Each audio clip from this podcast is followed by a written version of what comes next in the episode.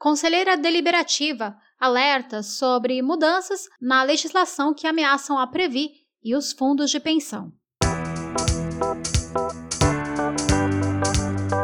Além dos desafios em razão da grande volatilidade do mercado por causa da crise econômica, que impactam os investimentos dos planos de benefícios, a Previ e os fundos de pensão enfrentam ameaças externas procedentes do governo, do Congresso Nacional e dos órgãos reguladores do sistema de previdência complementar. O alerta é da conselheira deliberativa Luciana Banho, feito durante a live dos dirigentes eleitos da Previ realizada dia 16 de setembro. Nós eleitos, além de estar lá dentro do, do, da Previ, zelando pelo patrimônio dos associados, a gente tem também aí esse trabalho de estar sempre atento às ameaças externas. O que, que eu chamo de ameaças externas? São resoluções, projetos de lei né, e outras regulamentações que possam aí trazer prejuízos aos nossos associados. A gente tem aí hoje administrado é, pelos fundos de pensão mais de um trilhão de reais, né? E é claro que isso desperta a cobiça do mercado. E são muitas as investidas que a gente vem sofrendo, em especial nos últimos anos. Ora, o mercado tentando entrar nas nossas entidades para administrar os nossos recursos, ora, tentando levar os nossos recursos para serem administrados pelo, pelo mercado. Ou ora, assim, até mesmo interferindo né, é, diretamente na gestão dos nossos fundos. Entre as ameaças citadas por Luciana Banho contra os fundos de pensão, como a Previ, estão o Projeto de Lei Complementar PLP 268 de 2016, que altera a Lei Complementar 108.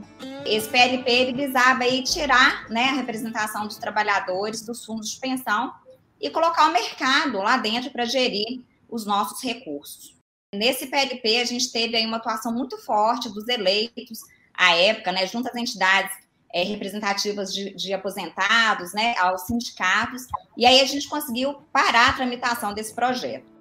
Outra ameaça contra a legislação da Previ é a Resolução 25 da Comissão Interministerial de Governança Corporativa e de Administração de Participações Societárias da União, ou CGPAR 25. A CGPAR 25, ela dizia assim, que as empresas estatais, federais, elas devem, a cada dois anos, avaliar a economicidade dos planos de benefício. E que, se chegarem à conclusão de que não estão sendo interessantes, podem aí transferir o gerenciamento, ou seja, terceirizar a gestão. E um detalhe é o seguinte, que para fazer isso, basta uma decisão do Conselho de Administração da empresa estatal, né? A empresa estatal pode de maneira unilateral tomar essa decisão. Ameaçam também os fundos de pensão de funcionários de empresas públicas a Emenda Constitucional 103 de 2019, que propõe revisar as leis complementares 108 e 109 de 2001, com propostas incluídas neste ano por agentes do mercado, como explica melhor Luciana Banho. Essas propostas foram elaboradas pelo IMK.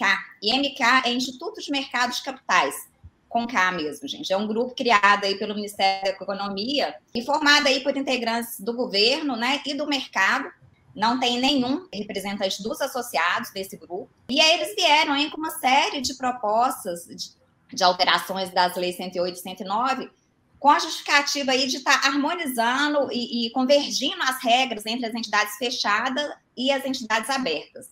Olha só que perigo.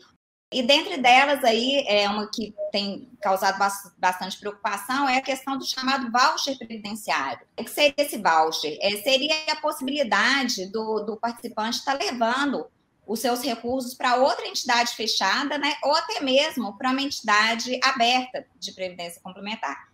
E essa proposta aí, ela pode ser votada. E é interessante a gente falar o seguinte, que é, as leis 108 e 109, elas são de 2001, é natural que a gente precise, de fato, de algumas atualizações, algumas alterações nessas leis.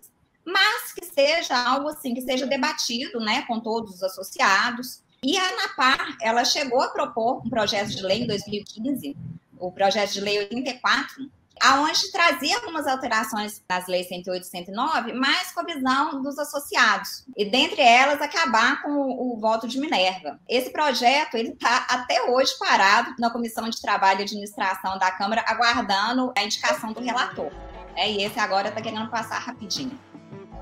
Outra proposta que se soma às ameaças contra os fundos de pensão fechados é o projeto de reforma tributária PL 2337 de 2021 do governo Bolsonaro e que já foi aprovado na Câmara dos Deputados, aguardando agora análise do Senado. O PL 2337, que trata sobre a reforma tributária, previa a dupla tributação dos fundos de pensão, cobrando imposto de renda nos investimentos e depois, novamente, quando o trabalhador recebesse o benefício. Nesse PL aí também teve uma atuação forte da Previ, junto aí diversas entidades, e a gente conseguiu um substitutivo, aonde as entidades fechadas de previdência complementar não estariam sujeitas à incidência de imposto de renda, como é hoje, né, e sempre foi garantido pela Lei 11.053 de 2004.